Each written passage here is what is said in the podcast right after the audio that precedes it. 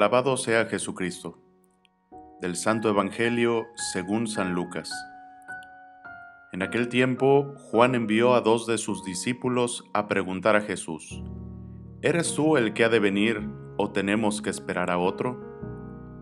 Cuando llegaron a donde estaba Jesús, le dijeron, Juan el Bautista nos ha mandado a preguntarte si eres tú el que ha de venir o tenemos que esperar a otro.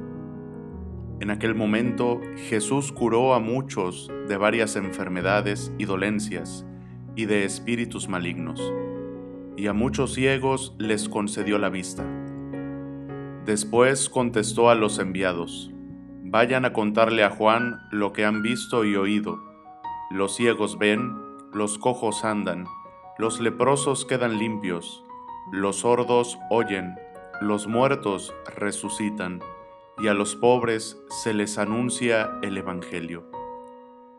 Dichoso el que no se escandalice de mí. Palabra del Señor. Gloria a ti, Señor Jesús. Dichoso el que no se escandalice de mí. Estas palabras que dice Jesús seguramente a los judíos les llegaron al corazón y a nosotros también nos deben de llegar.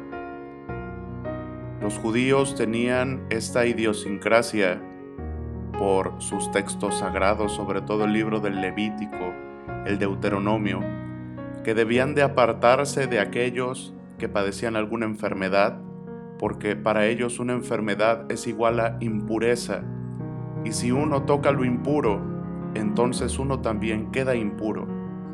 Pero Jesús convive con ellos, con los pecadores, con los leprosos, con los ciegos, con los sordos, con los pobres.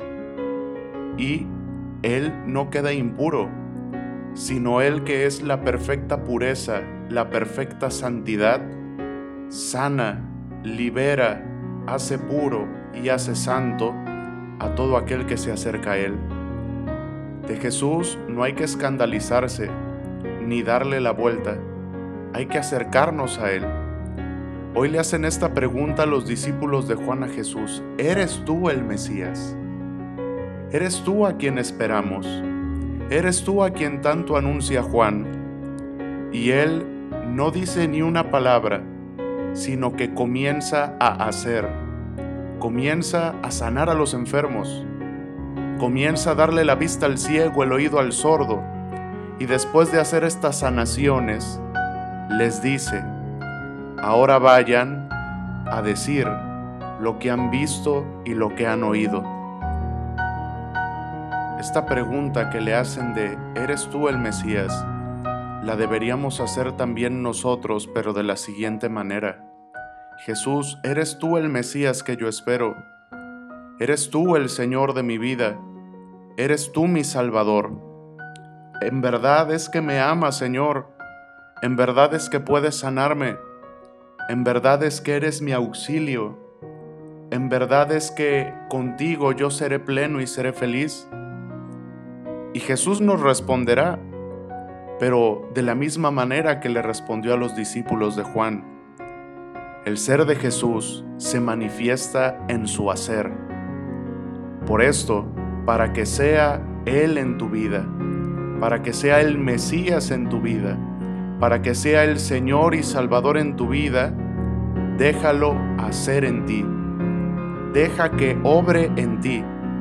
Si es tu Salvador, permítele que te salve de la realidad del pecado en la que vives. Si es tu Señor, entrégale tu vida y deja que Él lleve el timón de tu vida. Si es el Mesías que esperas, Permítele que te sane, que te libere, que te salve. Es verdad que los ciegos ven, los sordos oyen, los cojos andan, a los pobres se les anuncia la buena nueva. Es Él. Él es el Mesías. Ahora reconócelo tú, acéptalo tú, déjalo actuar en ti, déjalo que sea parte de tu vida Permite que Jesús, el Mesías esperado, lo mismo que hizo con este grupo de pobres, de enfermos, de pecadores, lo haga en ti. Porque sabes una cosa, Él quiere hacerlo. Solo basta que tú le digas para que Él obre maravillas en tu vida. Te invitaría a hacer esta pequeña oración para reconocerlo y dejarlo actuar en ti. Señor Jesús, en este momento te quiero reconocer como el Mesías enviado por Dios. Te pido que vengas a sanarme, a liberarme, a salvarme. Te entrego mi vida como mi Señor y mi todo. Permíteme Jesús, como a la Virgen María, decirte siempre, hagas en mí según tu palabra. Amén. Que la bendición de Dios Todopoderoso, Padre, Hijo y Espíritu Santo, descienda sobre ustedes y permanezca para siempre. Amén. Sagrado Corazón de Jesús, en ti confío. Santa María de Guadalupe, Augusta Reina de México, salva nuestra patria y conserva nuestra fe.